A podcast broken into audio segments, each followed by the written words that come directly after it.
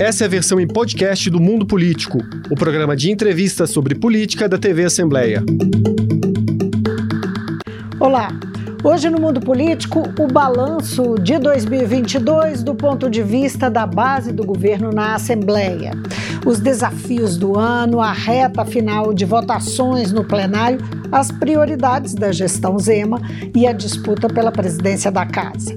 Eu vou conversar com o deputado Zé Guilherme, líder do bloco, uh, deputado Luiz Humberto Carneiro, que é a, a base da Assembleia. Deputado, muitíssimo obrigada por vir ao mundo político estar conosco.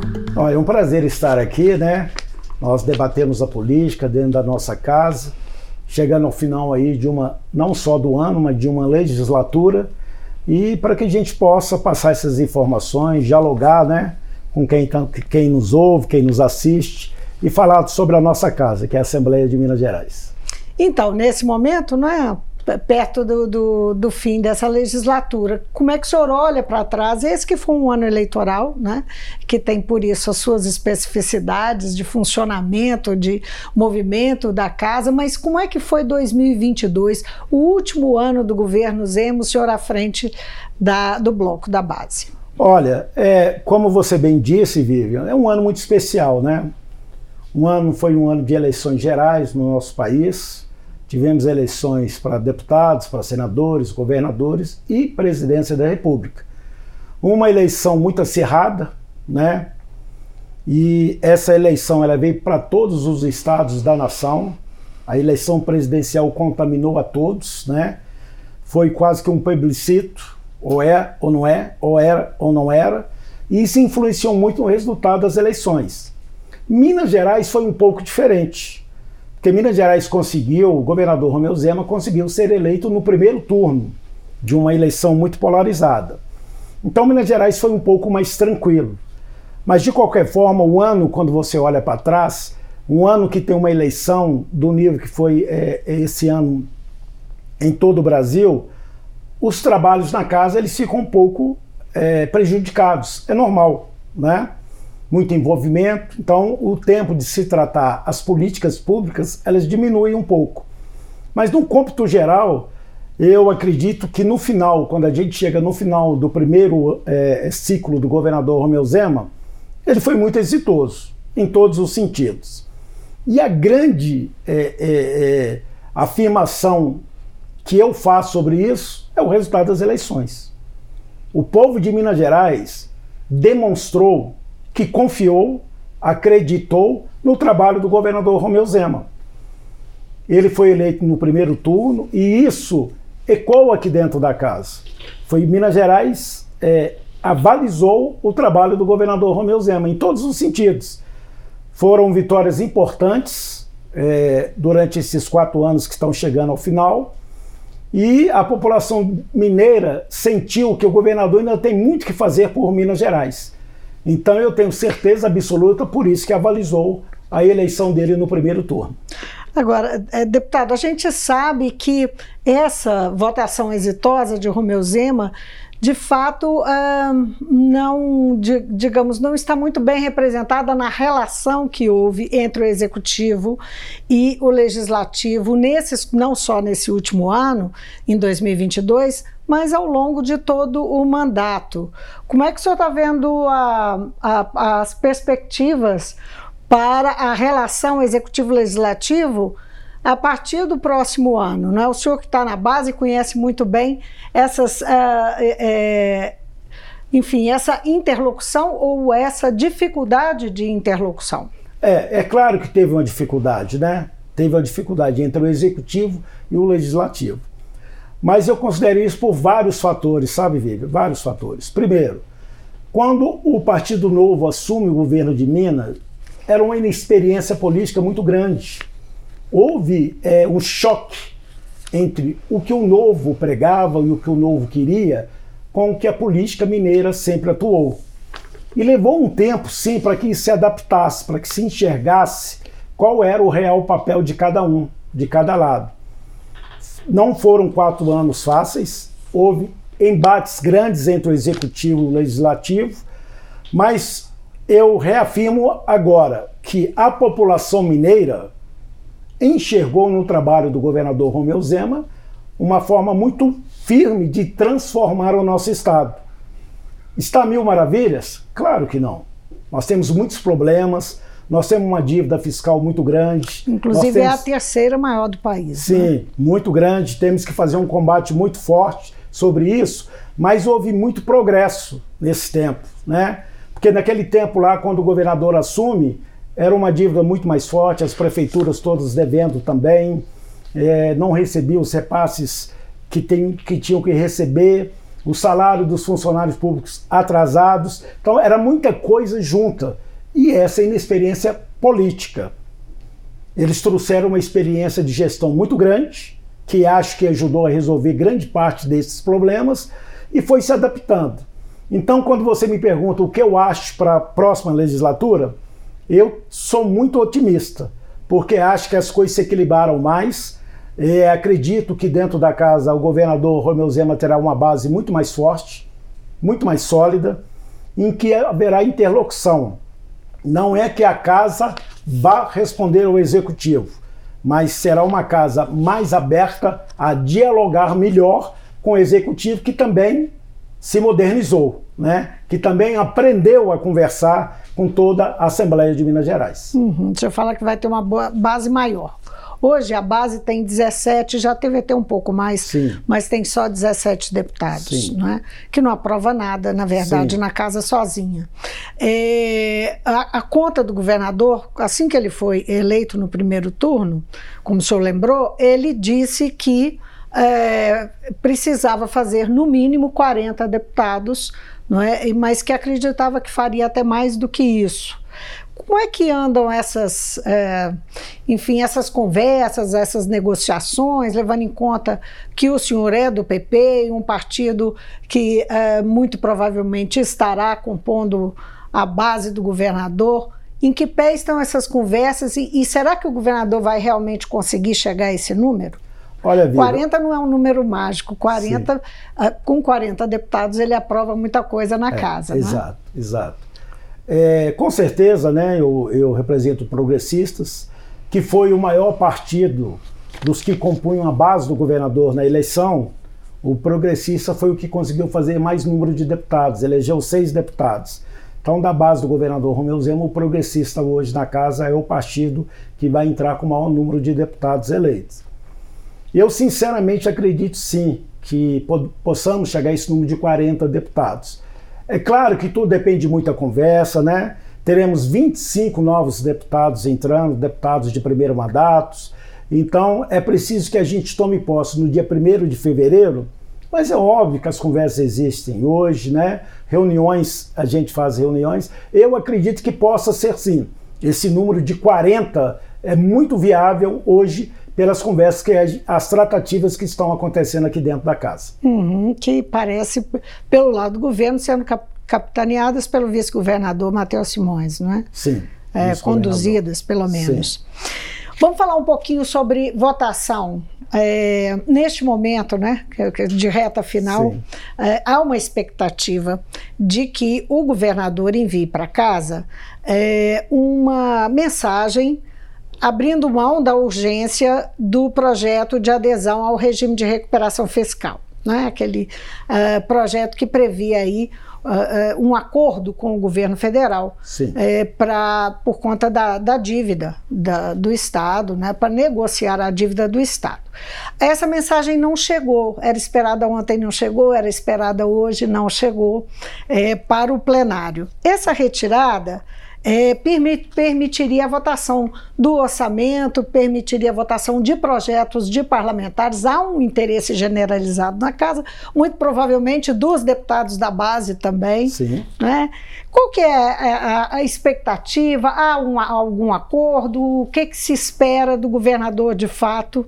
É, é para esses próximos dias, porque ainda há semana que vem para é, que dá a possibilidade de votação. É, eu acredito que ainda haverá votação na semana que vem. É, as conversas estão caminhando sim. Ah, nos próximos dias devemos ter uma nova reunião do Colégio de Líderes para que se possa definir tudo isso. Então, as conversas estão acontecendo. o governo está aberto, a casa também está aberta. E acho que vamos sentar sim, vamos chegar a um acordo. E nas próximas semanas, pode ser que tenhamos sim votação, temos votações importantes, né? tem a votação do FEM, tem a votação do nosso orçamento, tem votação de projeto dos poderes que estão aqui dentro também. Eu acho que o FEM, só para explicar o que é, que é, porque o telespectador não sabe. Sim, o FEM é o Fundo de Erradicação da Miséria, uhum. em que ele vence agora. É, para é, ele ser renovado, ser tem que renovado, se votar agora. Isso, até o dia 31 de dezembro. Então é importante que isso aconteça. Qual que é o montante? Mais ou menos 800 milhões de reais. Uhum. O governo deixaria de arrecadar e esse valor é destinado ao Fundo de Erradicação da Miséria, né? Uhum. Então por isso a importância de que se coloque lá. E tem é, é, projeto de poderes, tem a nossa, é, o nosso orçamento para ser aprovado para que o governo comece tranquilamente ano que vem, o governo, os poderes, né, a própria Assembleia, os, os outros poderes. E aí eu acho que as conversas estão evoluindo sim, de uma forma, eu acho que satisfatória, e acredito firmemente que na semana que vem haverá votação na casa, sim, para que nós possamos encerrar no dia 16, né? é, é, que, e quando a gente sai de um recesso, onde a Assembleia entra de recesso, não haverá plenário, mas uhum. com tudo definido e preparando para a nova legislatura que se inicia no dia 1 de fevereiro. Há alguma condição do governo que está sendo colocada nessa negociação é, que ainda não foi aceita pela Casa? Fala-se, isso já saiu, uh, inclusive nos jornais, uh, que teria a ver com a, a privatização, né, a, a Casa acatar um, uh, um projeto para a privatização da Codemig. Isso estaria em pauta, estaria no, no, no balcão para ser negociado, para se liberar? Está, está sendo, Vivian, é, sendo hum. muito claro, muito transparente, está sendo negociado. Mas o governo, é, o governo quer que pelo menos comece a tramitar nas comissões, entendeu? Que esse projeto seja colocado para que ele caminhe. A gente fala caminhar aqui dentro da casa, né? Uhum. Então, é por isso que eu estou dizendo, eu acho que as conversas estão evoluindo bastante. Acredito firmemente que vamos votar projetos importantes na semana que vem, para a gente fechar o nosso ano com chave de ouro, atendendo aí principalmente a população de Minas Gerais, né, que é o importante nós todos que somos deputados e somos representando o povo, a nossa preocupação tem que ser com Minas Gerais para que as coisas caminhem para o cidadão de Minas Gerais. Agora, nós sabemos que para essa tramitação, para esse caminhar, como o senhor disse, nas comissões, isso só, só ano que vem. Sim, sim. Da, da, no, no projeto, você está falando da Codemig, Codemig, né? Mas os outros, por exemplo, do FEM, que a gente está falando que é o Fundo de Erradicação da Miséria, já está pronto para ir a plenário. Né? O dos poderes já está pronto para ir a plenário. Tem vários projetos que a gente pode votar que já estão prontos para serem votados. Uhum. E, então era só pautar, é, pautar para que a gente possa ir a plenário e aí os deputados fazerem as suas votações. E será que se não der tudo certo, o orçamento pode ficar para o ano que vem, deputados? Já aconteceu, não seria a primeira Sim, vez? já aconteceu, já aconteceu, mas sinceramente, sinceramente, não acho que seja um problema tão grande não, né? Porque uhum. vai, ele vai ser dividido pelo duodécimo, né? Uhum. E no início da próxima legislatura se vota. Mas eu acredito que vamos voltar assim na semana que vem isso, para que tenha tranquilidade, né? É um novo ciclo, né? Uhum. É um novo mandato, é, é, é, uma nova Assembleia, aquilo, como eu disse, com 25 novos deputados. Então, seria de bom proveito que a gente começasse tudo é, de uma forma muito tranquila e muito amena. Uhum. Agora, é, o, o, eu queria voltar um pouco na na nossa conversa sobre a presidência, nós estávamos conversando mais cedo, eu Sim. queria voltar um pouco a essa conversa. Essa é uma questão que está também aí na mesa. A, a Assembleia vai ter um novo presidente Sim. no próximo ano, né? a partir de 1 de fevereiro. De fevereiro. É, é, assim que os deputados tomam posse, o Sim. nome é escolhido, mas a gente sabe que as, as negociações e os nomes são colocados com muita antecedência.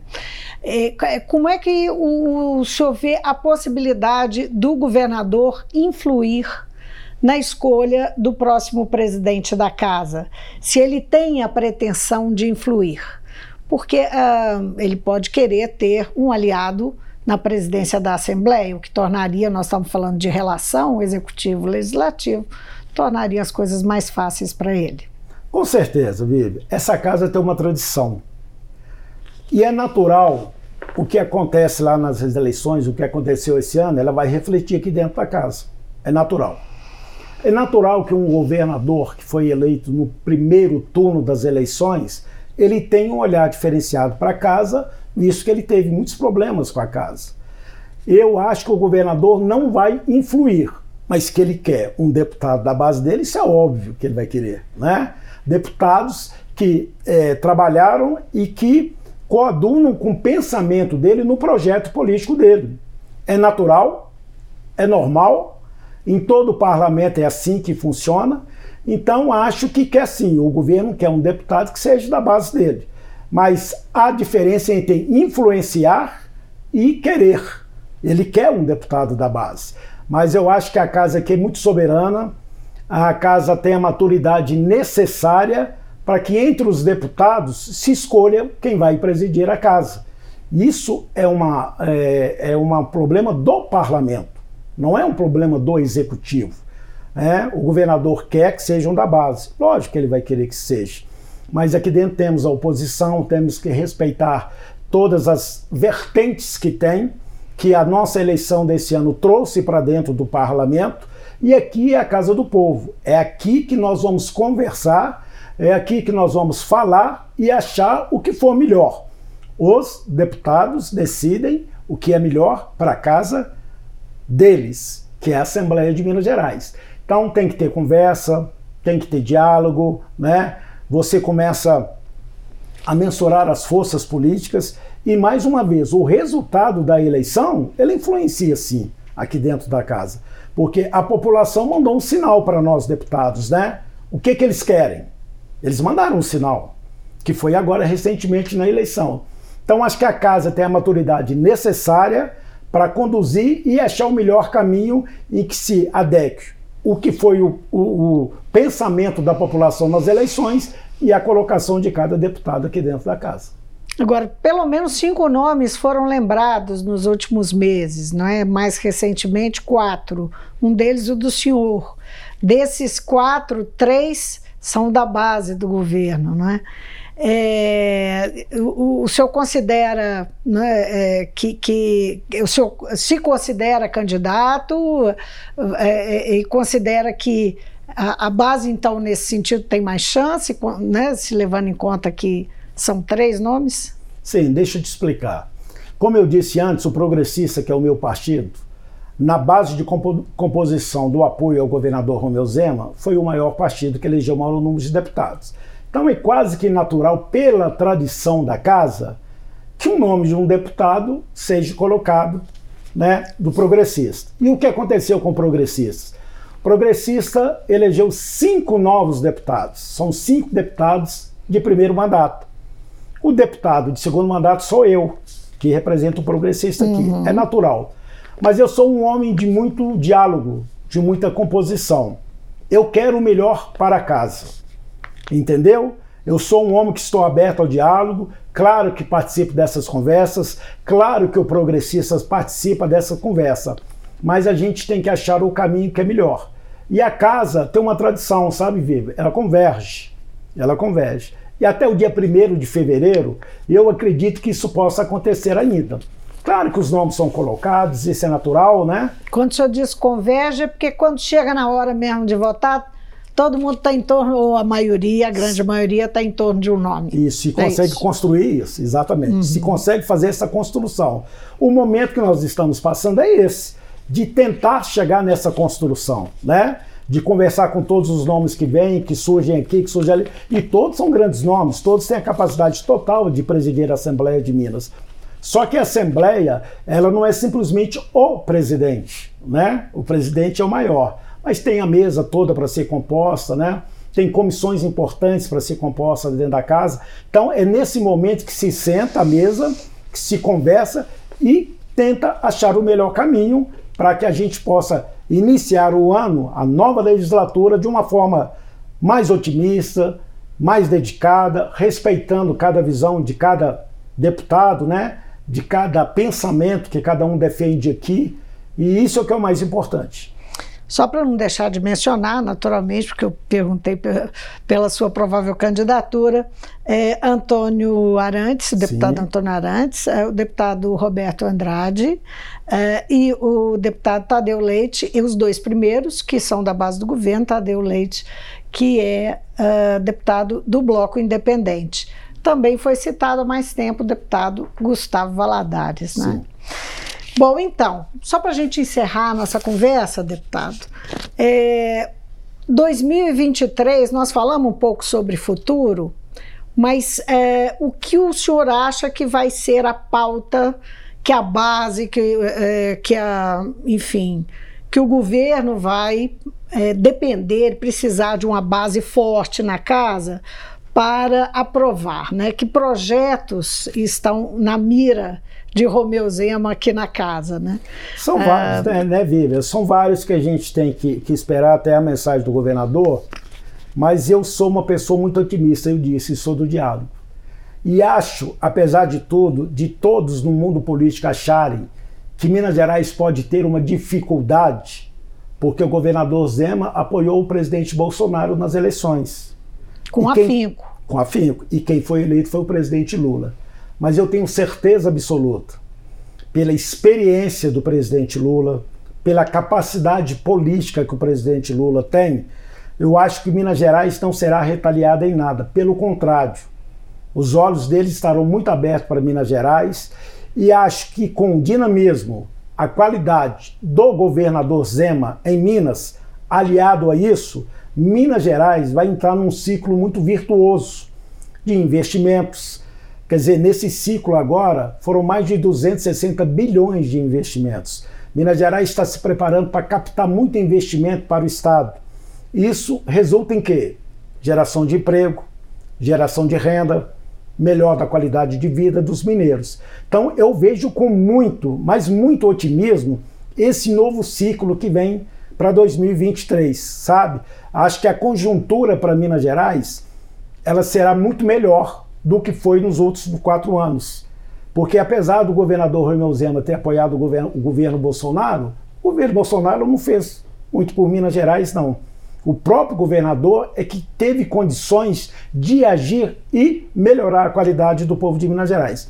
Então, quando eu falo dessas duas condições políticas, o governador Zema sendo um grande administrador e o nosso presidente Lula eleito ser um homem político de uma experiência muito grande, porque o presidente Lula de hoje é diferente do presidente Lula de quando ele assumiu o primeiro mandato dele. O que ele passou na vida, a experiência de vida que ele tem, ele está gabaritado para ter um olhar diferente. Ele quer melhor para o Brasil. E então você alia o governador Zema, que trabalha muito e tem um projeto político para Minas Gerais, junto com o presidente da República. Eu tenho a certeza absoluta que Minas Gerais irá surpreender todo o Brasil durante os próximos quatro anos aí dessa nova legislatura que se inicia. Mesmo tendo pautas uh, que são conflitantes, por exemplo, privatizações. Sim, mas isso é natural do processo, né? O, o governador Romeu Zema nunca escondeu de ninguém que ele queria privatizar a CEMIG, a Copasa, a Codemig. Isso aí sempre foi colocado para ele. E quando ele é reeleito com no primeiro turno, a população sabe que ele quer isso. Né? Ele, ele não escondeu isso de ninguém.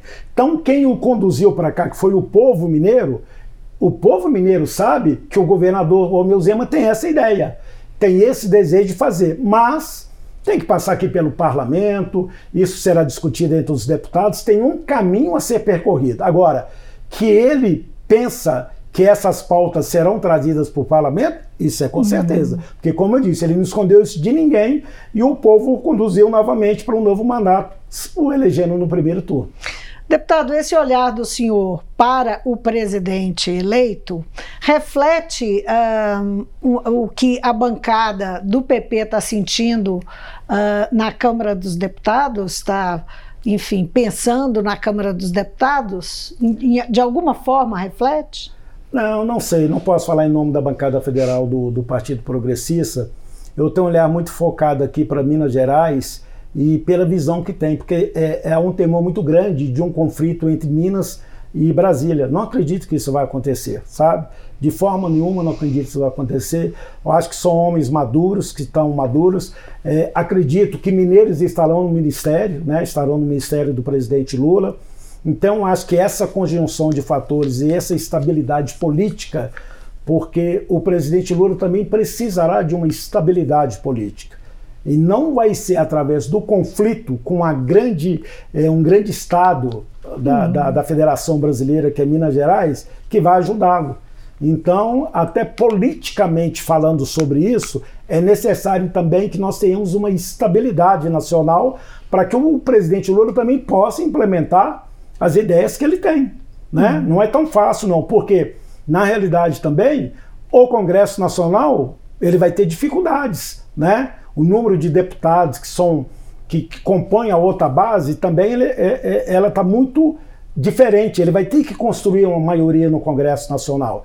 Então eu acho que Minas Gerais também vai ser um fator importante né, nessa condição dele a nível nacional também, das políticas que ele vai precisar uhum. de implementar. Né? Já temos aí uma grande, um, um grande desafio, que é essa PEC, que ele tenta colocar já, já tenta colocar no, no Congresso para votar. Então são esses fatores. Ela está caminhando. Está né? caminhando. Começou hoje, passou pela CCJ. Esses fatores, Vivi, é que me levam a ter a certeza até, ouso até dizer a certeza de que as coisas vão caminhar e vão caminhar muito bem.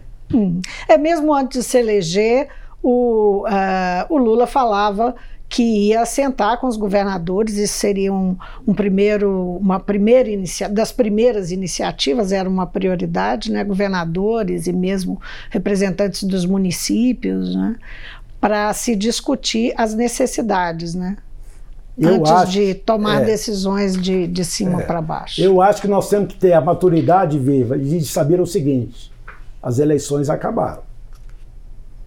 O brasileiro foi para o voto e o brasileiro fez as escolhas. Isso aí tem que ficar para trás, porque nós não podemos ficar remoendo o que foi a campanha política. Nós temos que tratar agora do resultado das eleições e o que vem pela frente. Então, acabou.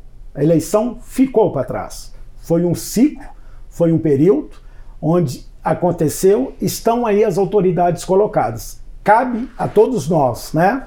Eu sou um parlamentar, eu também fui reeleito, de fazer esse trabalho para o brasileiro e para o mineiro. É outro momento. Isso tem que ficar para trás. Nós temos que ter a maturidade necessária de olhar para frente, né? Aquilo que eu sempre digo, cada um defendendo o seu ponto de vista, cada um defendendo aquilo que acredita, mas temos que convergir. Porque a democracia não é que seja o melhor processo político do mundo, não, mas é o mais justo, porque a democracia é a vontade da maioria. Então a maioria reúne e faz um pedido. Você vê bem que o resultado da eleição no Brasil, o resultado não foi muito apertado mas venceu a maioria. E nós temos que respeitar o resultado das urnas. A maioria venceu. Então agora é assentarmos, é termos a responsabilidade do que o nosso país precisa e, consequentemente, o que o nosso Estado de Minas Gerais precisa. É caminhar, é deixar a eleição para trás, sentar todos, né? conversar bastante e achar esse caminho que é tão necessário para o nosso Brasil, porque a situação também está muito difícil. Deputado, muitíssimo obrigada pela sua presença aqui no Mundo Político. A primeira vez que eu entrevisto o senhor foi um prazer. Espero que tenha uma, um excelente tra trabalho nos próximos quatro anos e parabéns pela eleição. Opa, muito obrigado, eu que acredito, né? Eu tenho que agradecer ao povo mineiro, né, que me confiou. E eu dei um salto muito grande, né? Eu fui um deputado, fui eleito com 19 mil votos na minha primeira eleição. E agora deu um salto para 72 mil votos. Isso demonstra também que a gente trabalhou muito tempo né, durante esse ano. Eu sou um deputado que tem a característica de vir em Minas Gerais inteira. Não foi nesse meu mandato, mas já fui nos 853 municípios de Minas Gerais, que é importante também para entender essas. É, é, Minas Gerais é muito diferente, é o Brasil mesmo, né?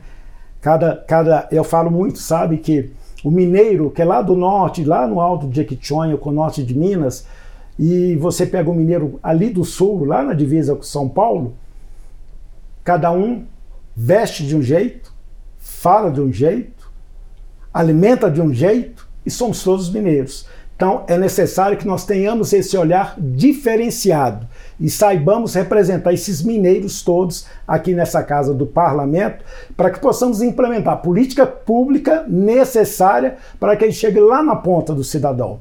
Né? Eu sou um deputado municipalista, que isso quer dizer? Eu defendo o município porque nós precisamos de saúde, segurança, educação. É no município onde o cidadão mora, né? Não é em Brasília, não é lá longe. É, o nosso sistema fiscal, nosso sistema tributário, temos que mudar muito para que a gente possa transformar a vida dessas pessoas. O dinheiro, a política pública tem que ser implementada no município é onde o cidadão vive. E eu tenho uma esperança muito grande que a gente possa fazer essa transformação, partindo desde das assembleias legislativas, quanto do Congresso e do Senado do, do nosso querido Brasil. Obrigada outra vez, deputado. Muito obrigado. Eu conversei com o deputado Zé Guilherme, líder do bloco deputado Luiz Humberto Carneiro. Ele fez um balanço de 2022 do ponto de vista da base e falou sobre a pauta de plenário nesse fim de ano e a disputa pela presidência da casa. Fico por aqui, obrigada pela companhia. Até o próximo programa. O Mundo Político é uma realização da TV Assembleia de Minas Gerais. A apresentação foi de Marco Antônio Soalheiro, a produção de Tayana Máximo. A edição de áudio foi de Leandro César e a direção de Vivian Menezes. Você pode seguir o Mundo Político nos principais tocadores de podcast. Assim, você não perde nenhuma edição do programa. Para ver essa entrevista e outros conteúdos da TV Assembleia, acesse almg.gov.br/tv.